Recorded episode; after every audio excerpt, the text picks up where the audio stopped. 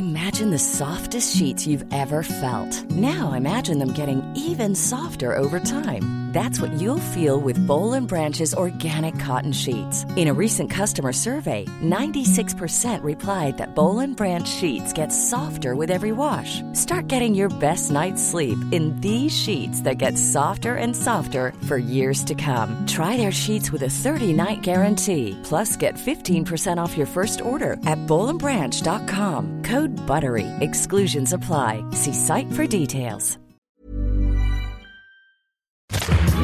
Minute Papillon. Salut, c'est Anne-Laetitia Béraud. Bienvenue dans Minute Papillon, le podcast d'actualité de 20 minutes. Aujourd'hui, on s'interroge sur comment rester serein quand tout s'effondre avec le philosophe Fabrice Midal.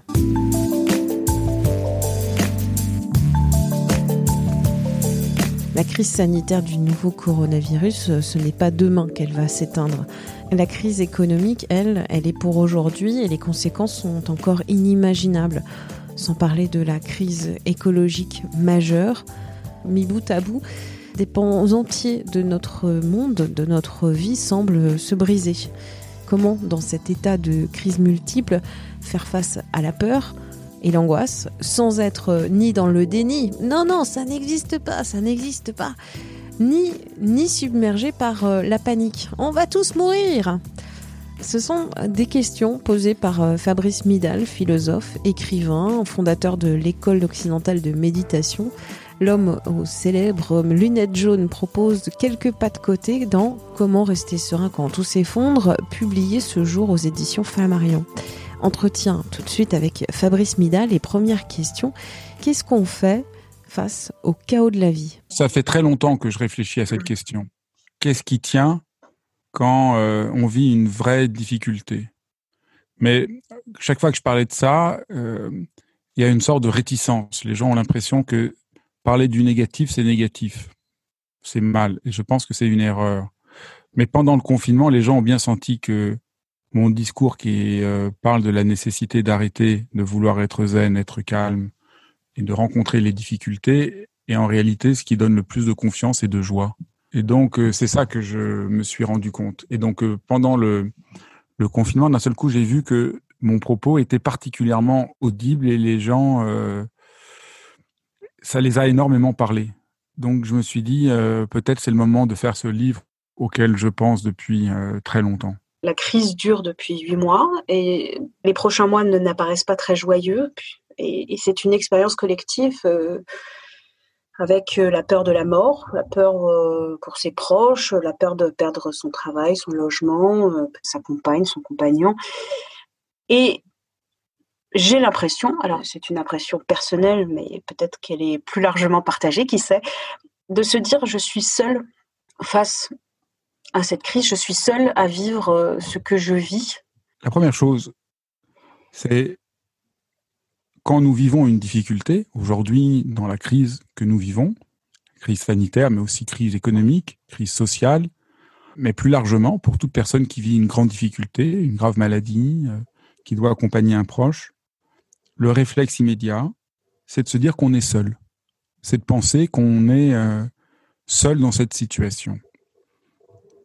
Et la raison en est que quand je parle à mes voisins, euh, à mes collègues de bureau, ils vont pas me dire les difficultés qu'ils vivent. Et ça fait partie euh, de la vie. On fait bonne figure et c'est rare les moments où on laisse tomber le masque pour parler euh, à cœur ouvert. Mais en réalité, tout le monde a vécu des grandes difficultés. Quand on prend un moment pour parler avec la boulangère, la gardienne de l'immeuble, nos voisins, on se rend compte euh, que chacun a vécu son lot de grandes difficultés.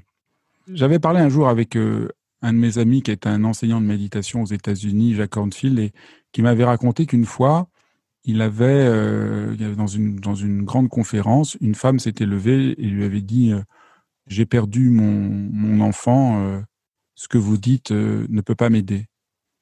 Je suis seul. Et il avait demandé à toutes les personnes qui avaient euh, vécu une grande difficulté, qui avaient connu aussi le suicide d'un proche, de se lever. Et à la surprise de la dame, euh, énormément de gens s'étaient euh, levés. Et elle avait senti et éprouvé à ce moment-là qu'elle n'était pas seule.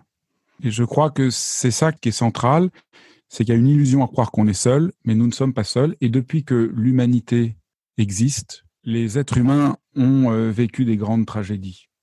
Au fond, euh, depuis des milliers d'années, euh, nous avons une épreuve à vivre, mais mes grands-parents qui ont vécu le nazisme ont aussi vécu des moments très difficiles.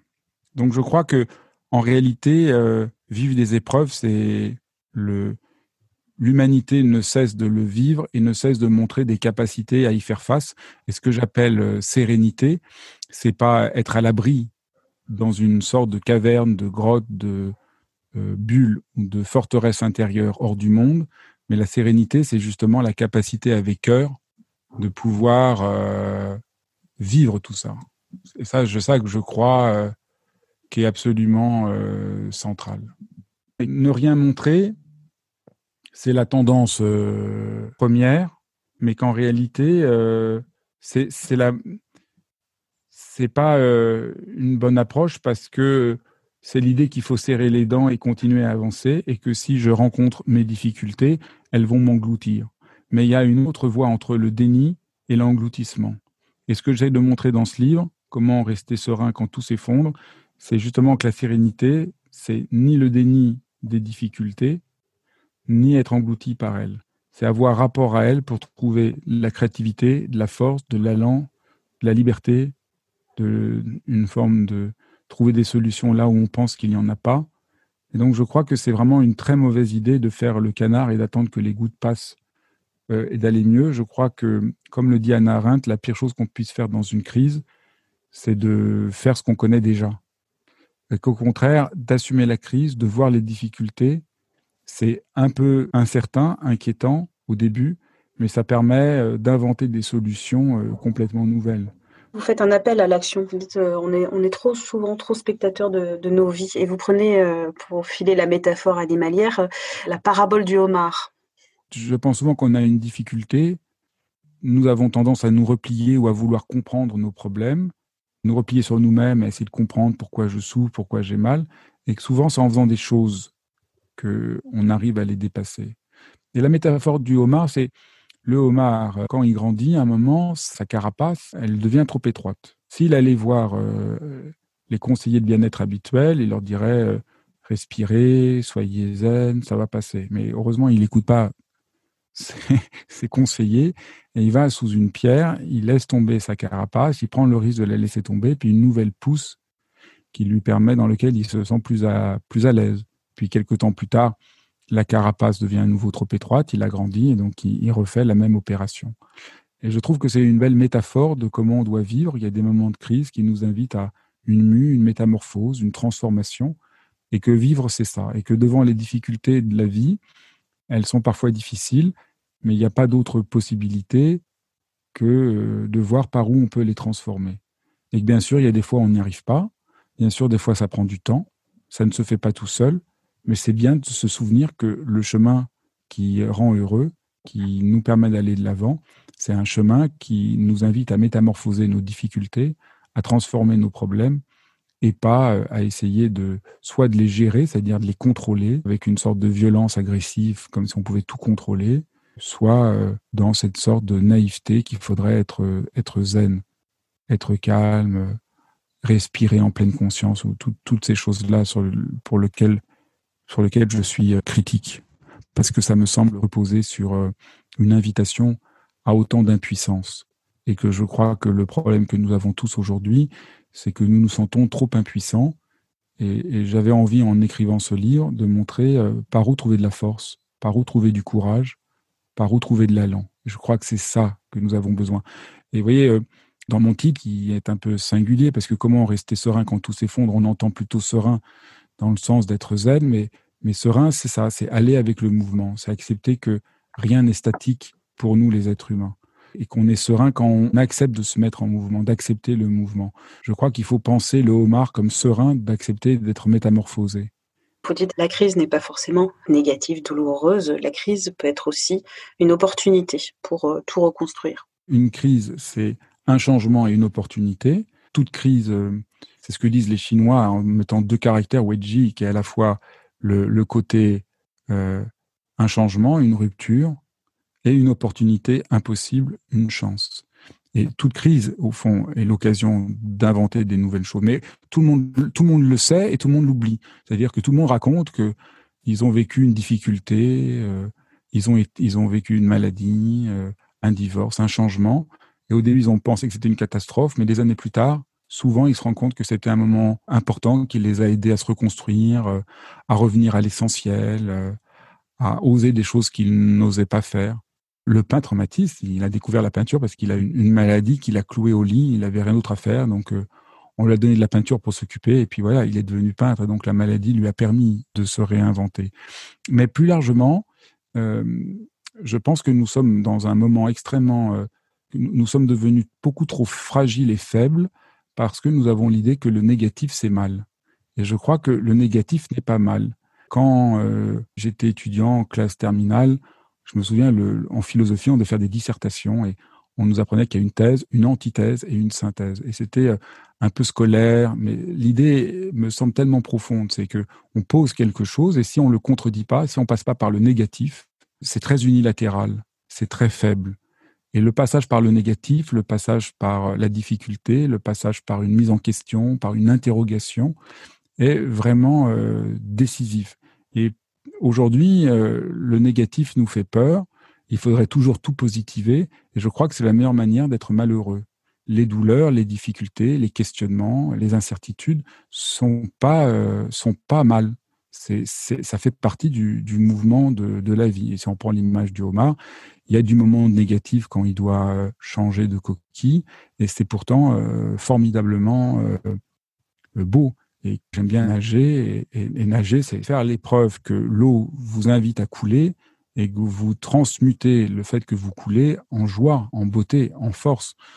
Et donc, je crois que dans la vie, il y a toujours un dialogue, un jeu entre le négatif et le positif qui permet une sorte de polarité des contraires qui est le mouvement de la vie, qui rend heureux, qui donne de l'allant.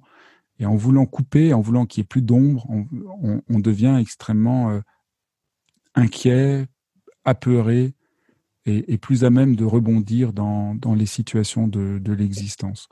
Donc, ce que peut-être le ce qui me semble central, c'est qu'il faut accepter que parfois euh, on a mal, que parfois c'est difficile, et que ça va être l'occasion de trouver de nouveaux chemins. Merci à Fabrice Midal pour cet entretien. Il publie ce jour son essai Comment rester serein quand tout s'effondre aux éditions Flammarion.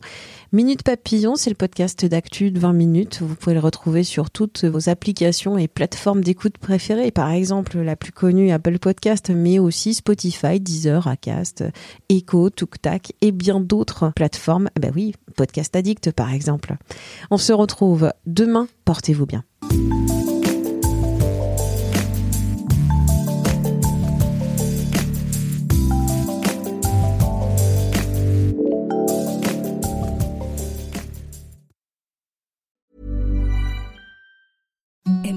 Softest sheets you've ever felt. Now imagine them getting even softer over time. That's what you'll feel with Bowl and Branch's organic cotton sheets. In a recent customer survey, 96% replied that Bowl and Branch sheets get softer with every wash. Start getting your best night's sleep in these sheets that get softer and softer for years to come. Try their sheets with a 30-night guarantee. Plus, get 15% off your first order at bowlandbranch.com. Code BUTTERY. Exclusions apply. See site for details. Hi, I'm Daniel, founder of Pretty Litter. Did you know cats tend to hide symptoms of sickness and pain? I learned this the hard way after losing my cat, Gingy. So I created Pretty Litter, a health monitoring litter that helps detect early signs of illness by changing colors, saving you money and potentially your cat's life. Pretty Litter is veterinarian developed, and it's the easiest way to keep tabs on your fur baby's health right at home. Go to prettylitter.com and use code ACAST for 20% off your first order and a free cat toy. Terms and conditions apply. See site for details.